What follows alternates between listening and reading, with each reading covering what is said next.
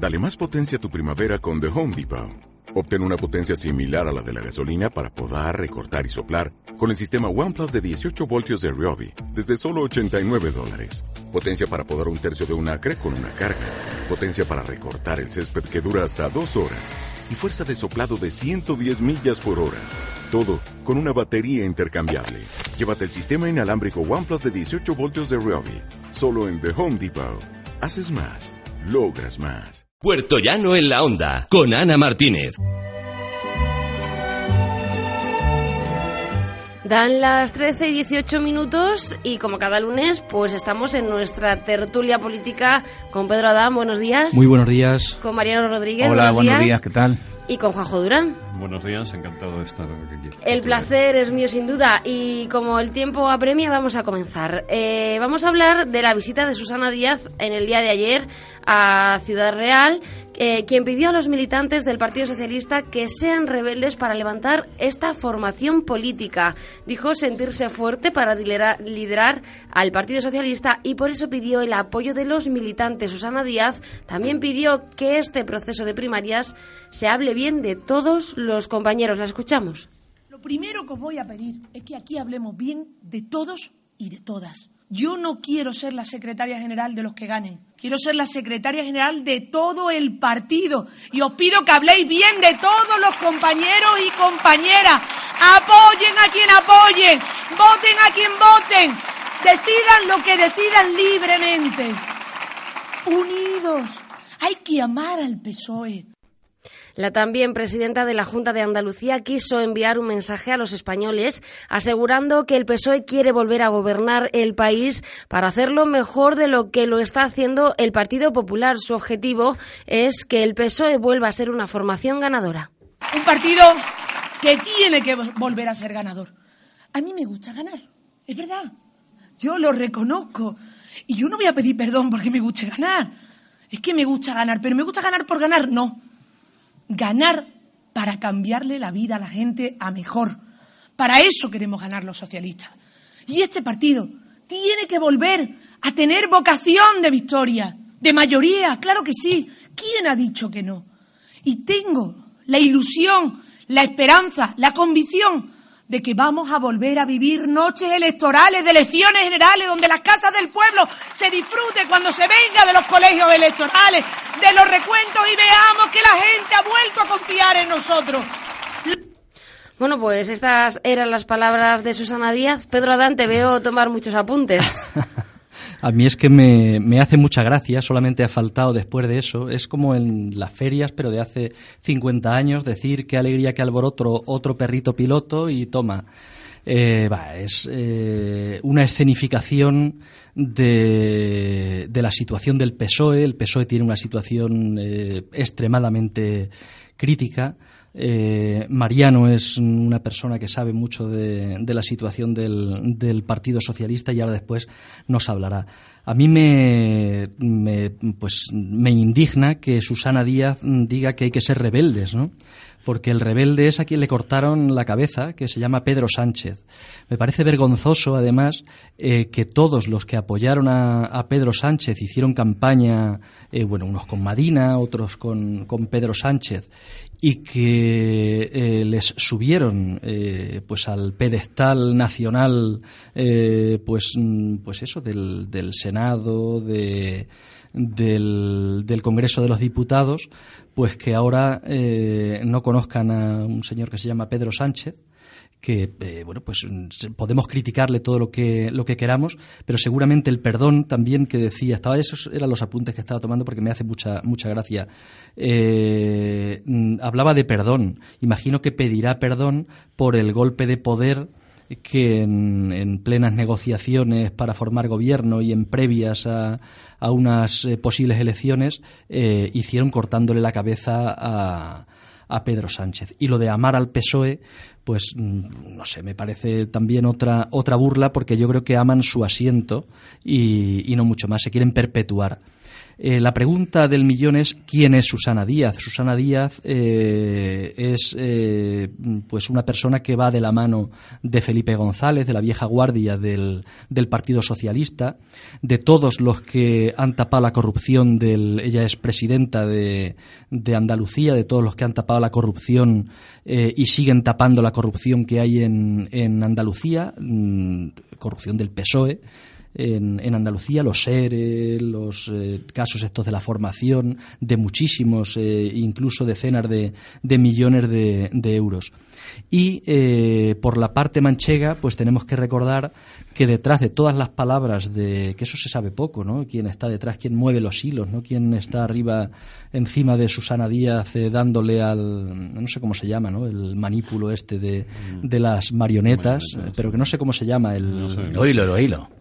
Los hilos, pero bueno, el cuadradito este, ¿no? De palo, pues hay un, alguien que tiene el cuadradito de palo y mueve a Susana Díaz, eh, que tiene sangre manchega, eh, que es su jefe de, de, gabinete, que es Máximo Díaz Cano, que está en la sombra y es quien mece la cuna cuando le apetece. Y la cuna de, o la cama de, de Máximo Díaz Cano, pues la hace Bono eh, y la hace pues toda la vieja guardia del Partido Socialista de Castilla-La Mancha, que bueno pues está muy entredicho eh, pues en, lo que fue mm, su gestión y, y, bueno pues ha pasado eh, de lado por todos los casos los casos de corrupción que, que, ha habido en el Partido Socialista pero vamos que es son los de siempre y nos vienen aquí a contar pues las mismas las mismas historias. Mariano Mira, eh, la situación que tiene hoy día el Partido Socialista es difícil, es difícil. La suerte que tenemos es que nosotros en el 38 Congreso se aprobó un artículo como es el de la elección de primaria de candidatos y que nadie lo esperaba, que ahora mismo. ¿Cuál es el problema que tiene ahora mismo el partido? Bueno, pues que un dirigente que fue nombrado secretario general por las bases, ¿eh? el aparato lo quitó. Lo quitó por una información, mala información. En este caso, el compañero Heredia dio una información falsa de que se estaba negociando un tema con el Podemos, con los, con los independientes de Cataluña, cuando era falso. Era falso.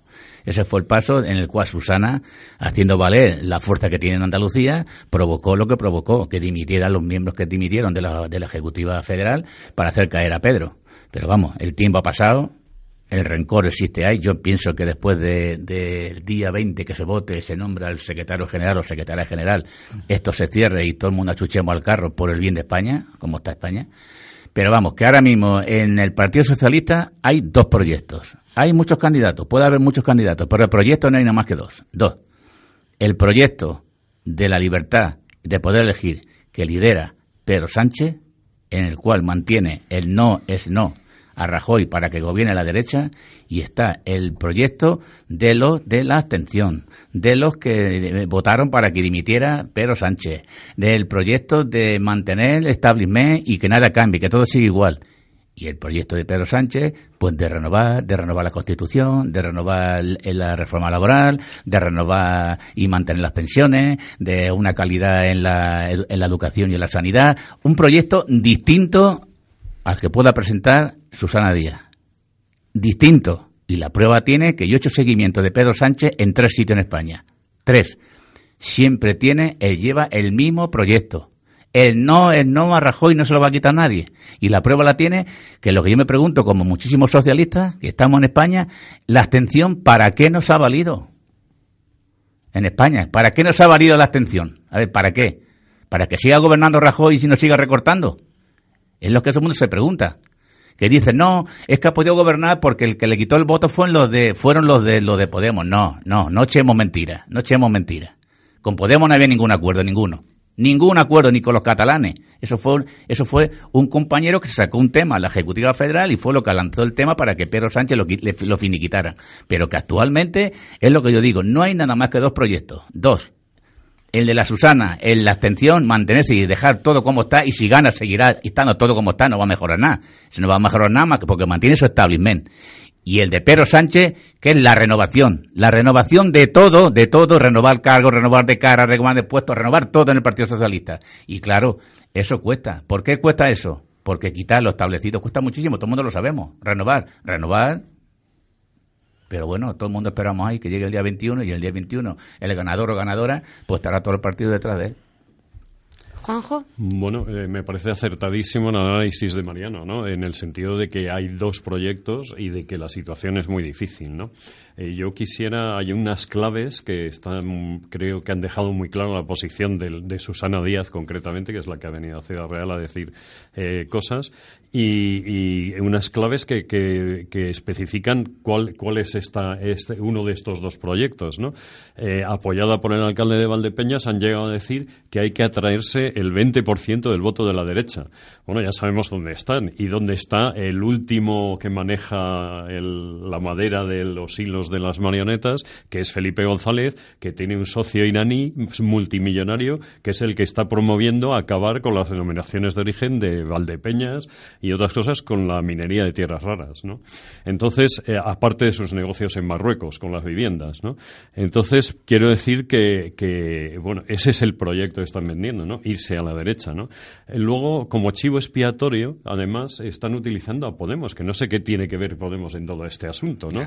Que yo pienso que Podemos, a lo mejor, al, al no aprobar los presupuestos de Castilla-La Mancha, pues sí que, sí que ha obedecido, en cierto modo, a una disciplina de partido que yo no entiendo muy bien. Pero, por otra parte, es que desde hace tiempo ya, no de ahora, no de ahora de los presupuestos, desde hace más de un año, dos años, casi desde que empezó la legislatura, aquí en Castilla-La Mancha, Podemos ha ido denunciando el incumplimiento total de todos los acuerdos que habían firmado con el PSOE.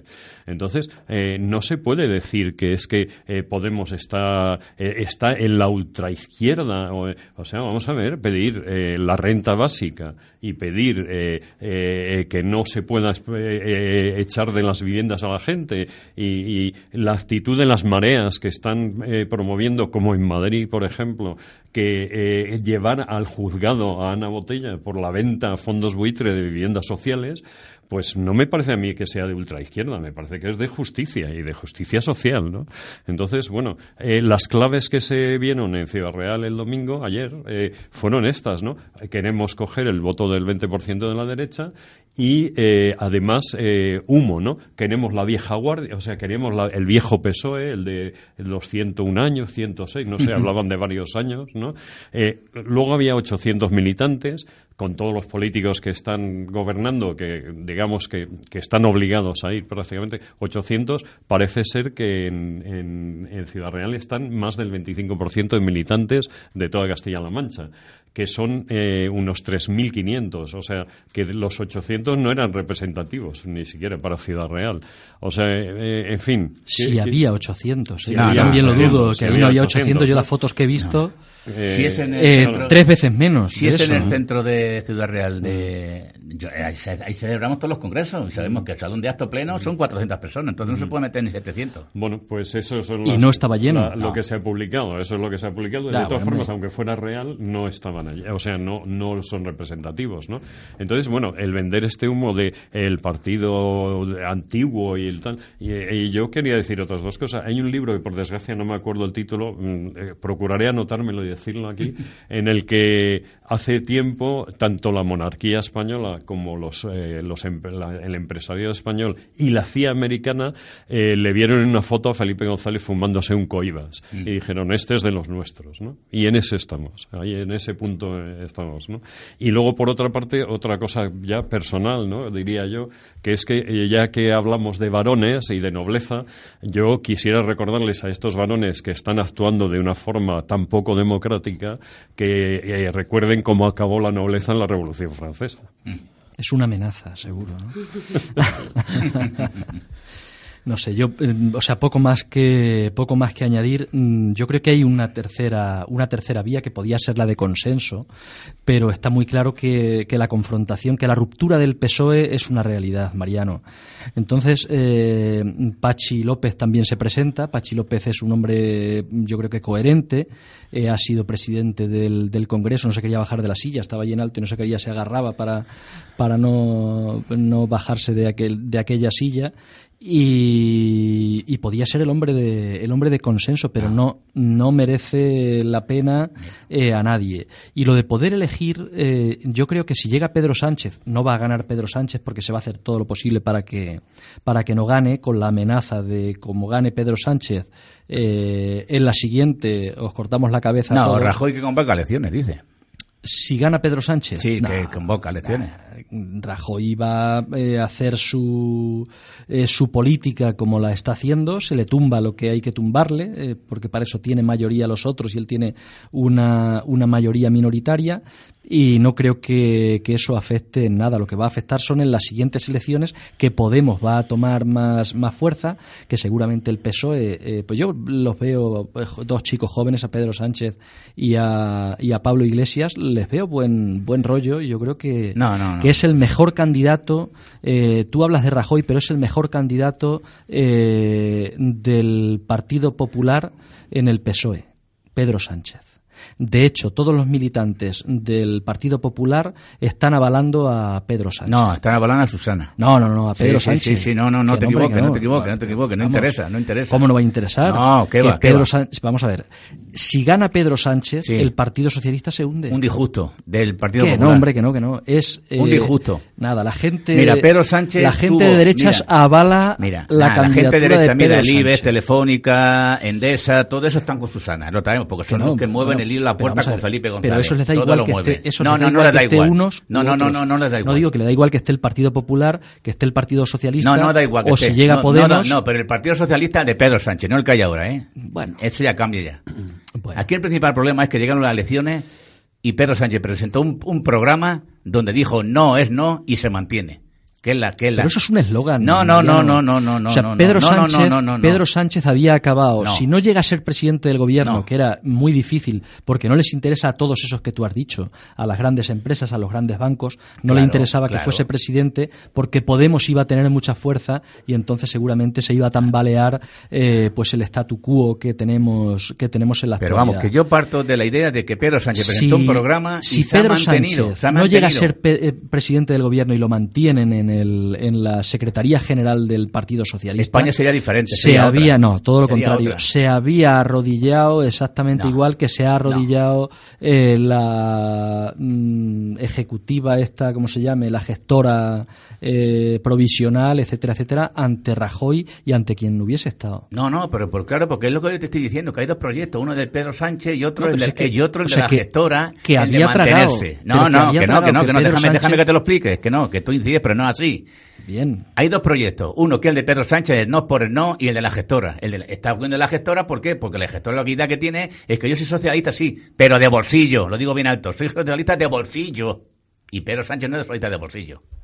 Es socialista de proyecto. Y un proyecto se presenta. Y se ha presentado unas elecciones. Y dice que no es no, y no es no. Pero y que no puede salir, eslogan, no puede salir Susana, como salió el otro día, diciéndole, y yo si llego a ser secretaria general, con los votos míos no van a la derecha. Oiga, toma usted medidas ahora, ¿quién está gobernando ahora? Claro. A ver, ¿quién está gobernando ahora? Gracias a ellos. sí, sí. Si están gobernando gracias, gracias a ti, que ha mantenido la atención a la gestora, y está gobernando Rajoy. Entonces usted no diga ahora mismo de que si yo salgo secretaria general, con los votos del Partido Socialista no, no va a gobernar la derecha. ¿Y ahora quién está gobernando ahora? pero que no es un ver, ¿quién está tema gobernando ahora? que no es un tema está gobernando quien ganó las elecciones No, no, sí, pero no quien ganó las elecciones las no como ha pasado por ejemplo No, no, en no, Castilla no, La no, Mancha Pedro, que que, no está gobernando el Partido Socialista sin que sin Sí, sí. ganar las elecciones Pero que hoy día el sistema electoral en España no, no gobierna quien gana las elecciones, gana No, quien pero- tiene mayoría absoluta. pero vamos a ver Qué distinto, la ¿eh? voluntad de, de, de más ciudadanos Sí. es no, la eh, voluntad es la voluntad de- de- del- del no y del sí. cuando interesa No, cuando cuando interesa, interesa no, siempre, toda la vida en España, siempre. cuando interesa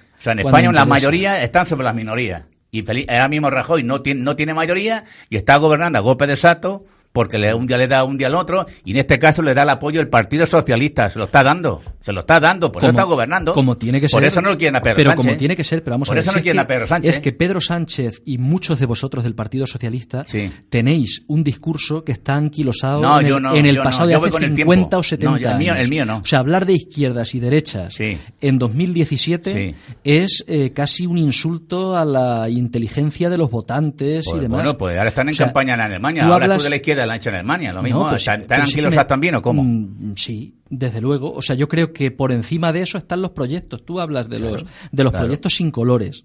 Y de hecho el panorama eh, que hemos visto en las últimas elecciones, o las dos últimas elecciones en España, Sí. no hemos eh, votado tanto ni izquierdas ni derechas Mira, Pedro. como eh, España- en unos casos España- eh, populismos, Mira, en otros Pedro. casos proyectos, Pedro, etcétera, etcétera. España necesita un cambio. En España, en, el, necesita un en, el, cambio. en el Congreso hay mayoría de izquierda, progresista. Bueno. Y está gobernando en minoría Bueno. un gobierno de derecha. Bueno, por no decir extrema os derecha. vais, mira, no, ¿Eh? extrema derecha. Sí, hombre. por no Eh, decir eso. extrema, no, no, Sí. por, Sí, por más- O sea, favor, si son, si son herederos de Franco, lo que Por están, son herederos de atrás. bueno, herederos, de atrás. herederos de Franco, Claro, no hay más que ver, no hay más que ver a muchos de los de los dirigentes que, Que- apoyáis, que que, mira. apoyáis del Partido Socialista, Que vestidos con la camisa azul, etcétera, Yo, etcétera. yo, mira, yo no conocía a ninguno. Yo siempre he dicho Pues- que a mí si me traen a alguien que conozca yo, que estado en el Partido Socialista, que los conozca yo. Yo he visto fotos de Felipe González vestido, mm, pues, de Sí, la de época. de- del militar, del mili. vestido de la, mili, vestido, vestido- visto, de la época, no, no de la mili.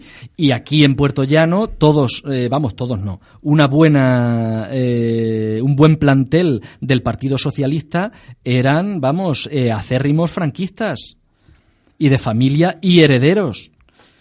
Y herederos. Y por eso quizás eh, son pues un poco las, maneras de, gobernar en, hoy ya, ya progresa- en hoy ya, progresa tanto en España con el Partido Socialista España, gente estudiante, la, la la mejor juventud preparada, Pero- la mejor, vamos, no ha sido la no no evolución la evolución de Europa. No gracias no gracias ni al Partido Socialista ni al Partido Popular.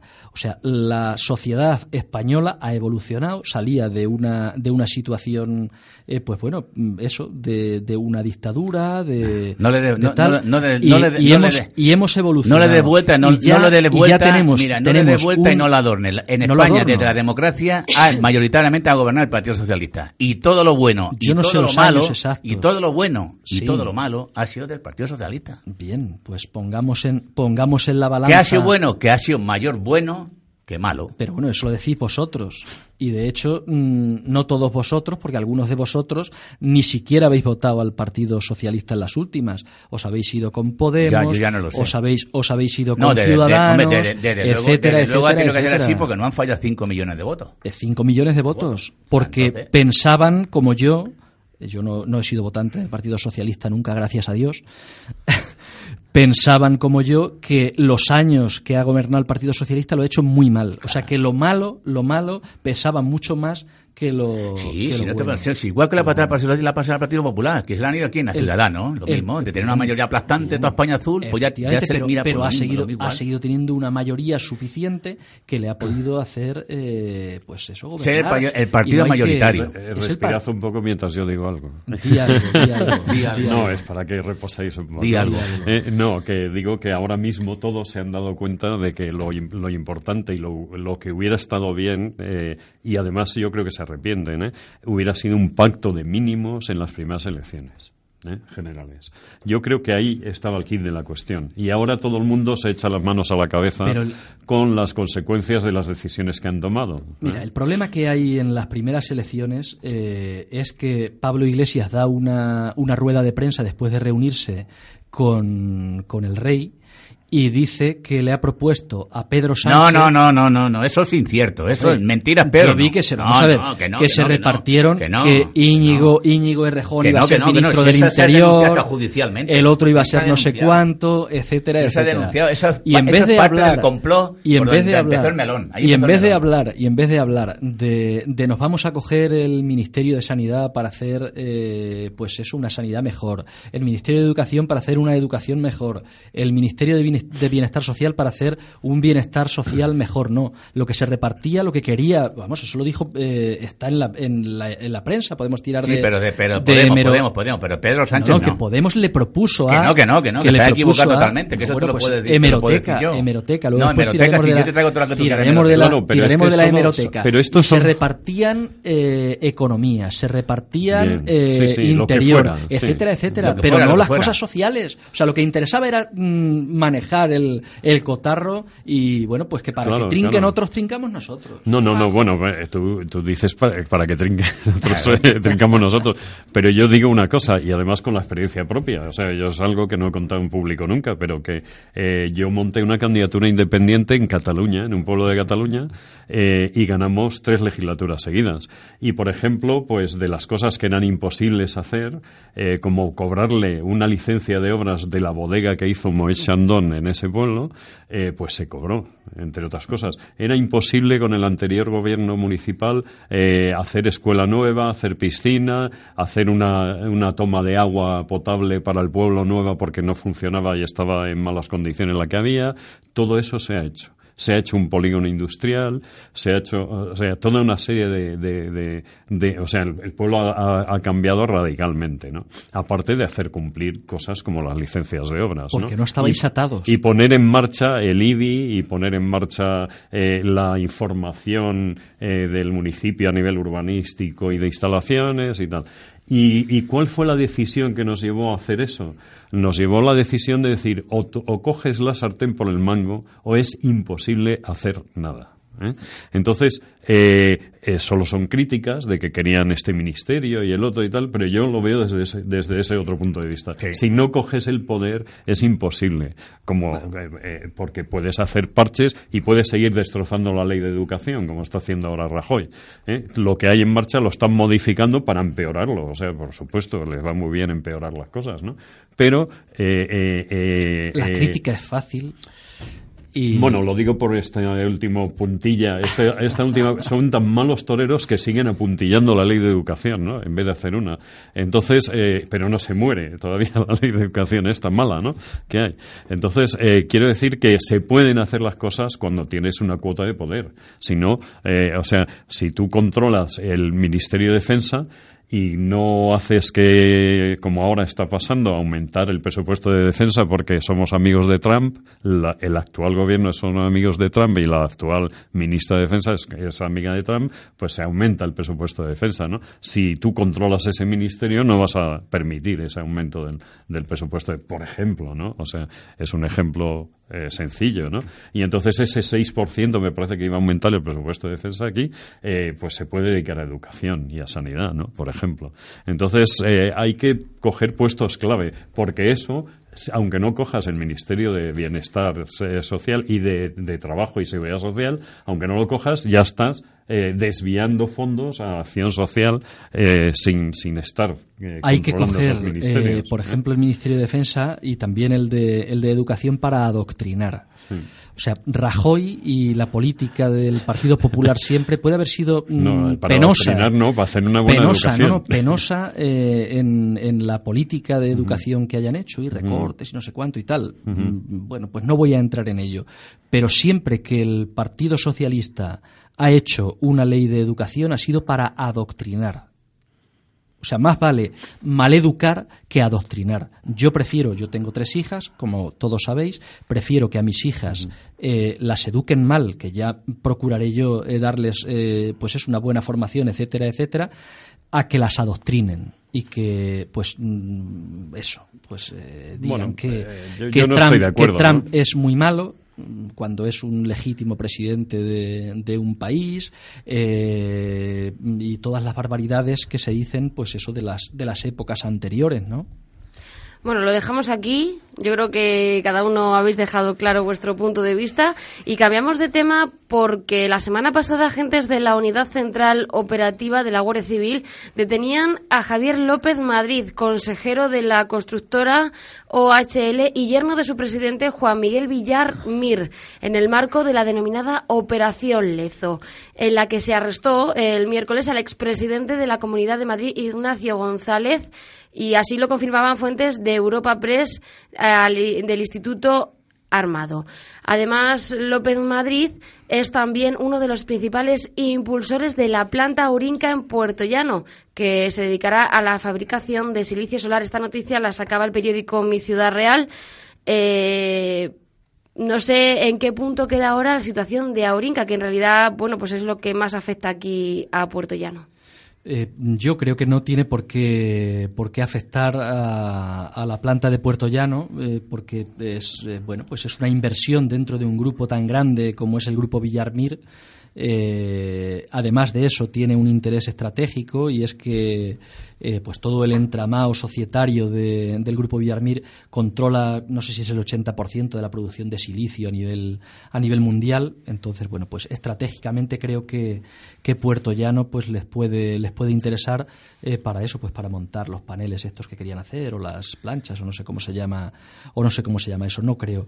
Lo que sí, mm, bueno, pues cabe un poco eh, comentar es que mm, lo que decía eh, no sé quién lo ha dicho de los dos, de que siempre están los mismos, ¿no? Los, los poderosos siempre están en el, mm. en el cotarro para lo bueno y para lo malo, ¿no? Están manejando la política y cuando hay trincamiento y presunta corrupción, etcétera, etcétera, pues también están en el también están en el ajo, ¿no? Son presuntos, eh, bueno, pues eh, delincuentes, no hay nada, vamos a a, pues eso, a preservar la presunción de, de inocencia, pero yo lo que sí mm, pues eh, siempre pido es que no se castigue solo a los políticos. Los políticos son malos, pero mm, son corruptos porque hay empresarios y grandes eh, fortunas que, los untan y les dan pasta. Mariano. Mm, yo lo que acabo de decir, Pedro, hombre, me preocupa, me preocupa porque si lees la prensa y sobre todo si tira de meroteca, este hombre, que ahora mismo está imputado y está, no sé qué le habrán, más le habrán sacado, estaba muy interesado y además era una persona que llevaba directamente sobre el tema, sobre todo el tema de las renovables dentro del, dentro del grupo de HL. O sea, él, él directamente él era el responsable, bueno, de negociar allí en Galicia, donde tiene otro centro, porque estaba muy interesado en el tema de Puerto Llano. Lo que nos puede afectar, pues no lo sé no sé lo que nos puede afectar. Según he ido por ahí a pagar la fianza, pero bueno, de ahí a que, a que venga lo que tenga que venir, juicio y todo, yo creo que tardará. A nosotros lo que nos interesa es que el proyecto aquí de Auringa siga para adelante, que es lo que nos interesa, ¿sabes?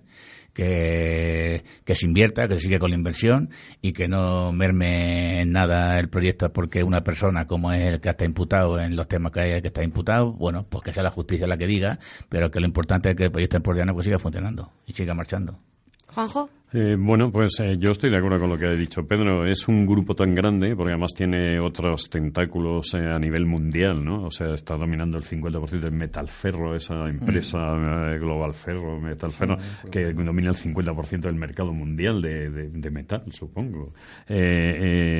Eh, y, es tan grande el grupo y dentro de sus estrategias de inversiones y tal, yo creo que no tiene que afectar, ¿no? Luego hay que pensar otra cosa. Yo, este señor, no sé si será culpable o inocente, pero no hay nadie imprescindible. O sea que para un grupo como este, menos, ¿no? O sea, una persona sola no puede estar dentro de un grupo controlando él en exclusiva cualquier tema de inversiones o de cualquier otro tipo. Yo creo que es una decisión que se tomó en su día eh, eh, con, las consideraciones que ellos tuvieran y que no afecta a, una situación personal de nadie de la empresa. ¿no? no debería afectar, vamos, o sea, desde el punto de vista empresarial no, no, no debería.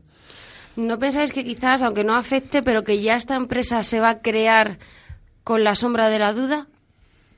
Mm, no creo, yo creo que eh, vamos a ver, es como decía, como decía Juanjo, eh, una persona más dentro del entramado del grupo Villarmir. Es cierto que el patriarca controla todo, casi todo, y que su yerno, mm, pues, eh, no sé si era mano derecha. Sí, sí, el consejero delegado de, la empresa. no sé si ¿eh? era mano derecha o no, porque yo creo que estaba ahí un poco. Tenía muy buenas relaciones. Hay que, para aquí, para los chismorreos estos que, que nos gustan siempre, una persona con amigo personal del rey, de de Felipe de Borbón. Y bueno, pues una persona con buenas, con buenas relaciones. Yo no creo que, esté ya estigmatizada la, la empresa. Eh, tenemos aquí mm, otra empresa más del grupo Villarmir, que es eh, Fertiberia, ¿no? Y bueno, pues no, no, no lo creo. Yo creo que no, que no va a afectar. Yo lo que acabo de decir antes, que, que haya tenido este problema no creo yo que el, que el proyecto de no falle, no tiene que ver nada, va a un grupo tan grandísimo que es, con el volumen que mueve de gente y de capital. No creo yo que una inversión importante como la de Deportiva no le vaya a afectar porque haya tenido este problema. No creo yo que en eso tenga que ver. Bueno, pues teníamos mucho más temas, pero por la hora no lo vamos a llegar a desarrollar, lo dejamos para la semana que viene, eh, lo adelantamos. Es, bueno, esa nueva ley que parece que eh, se va a poder pasar a primero de bachillerato con dos asignaturas pendientes. Si queréis dar una puntualización, pero rápidamente. Sí, bueno, yo quería, porque antes Pedro se llevó la última palabra. Eh, bueno, yo pienso, yo he vivido la educación muy adentro, no solo la he vivido, la he sufrido, ¿no? Eh, durante muchos años y desde luego el deterioro de la educación. Eh, y os digo una cosa, que esto empezó como la corrupción que descubrió Esperanza Aguirre, según ella. el deterioro de la educación empezó con Esperanza Aguirre cuando estuvo de ministra de Educación eh, entonces la llamaban Aguirre o la cólera de Dior. Y entonces eh, eh, empezó a reducir, eh, a aumentar las ratios de las de las de, alumnos en las en las aulas, empezó a reducir los espacios de educación física y empezó a reducir hasta los metros cuadrados por, por, por alumno, ¿no? En la en la pública, ¿no? Entonces mm, yo creo que esto ya lo he dicho alguna vez creo y es una operación de derribo de la enseñanza pública, o sea, pero orquestada desde hace bastante tiempo y que su fin está claro. Además, como decía antes, Mariano ha comentado una cosa muy interesante y es que hemos tenido las mejores generaciones mejor preparadas que eh, eh, de, toda nuestra historia. Ahora, que se están yendo fuera, que están investigando fuera, que están consiguiendo patentes de cosas muy interesantes en empresas extranjeras que las patentan y esas patentes se quedan fuera y no las tenemos nosotros, ¿no? Y aquí, pues, eh, claro, como estamos tan bien preparados y les, les, les ponemos en cuestión continuamente al poder, pues resulta que no les interesa. Hay que cargarse la educación y, bueno, dejar las escuelas privadas de élite para ellos y para sus hijos y los demás, pues, como tenemos tantos turistas y somos tan majos y tenemos tan buen clima, pues todos de camareros a la costa. Ese es el fin, parece, ¿no? Bueno, pues lo vamos a dejar aquí. Una pena. El lunes, el lunes podrás tener todo el tiempo del mundo para poder dar vuestra opinión. Como digo, muchísimas gracias un día más, Pedro, Mariano, Juanjo. gracias a vosotros. Es un placer. a vosotros. Y nos escuchamos la semana que viene. Hasta entonces.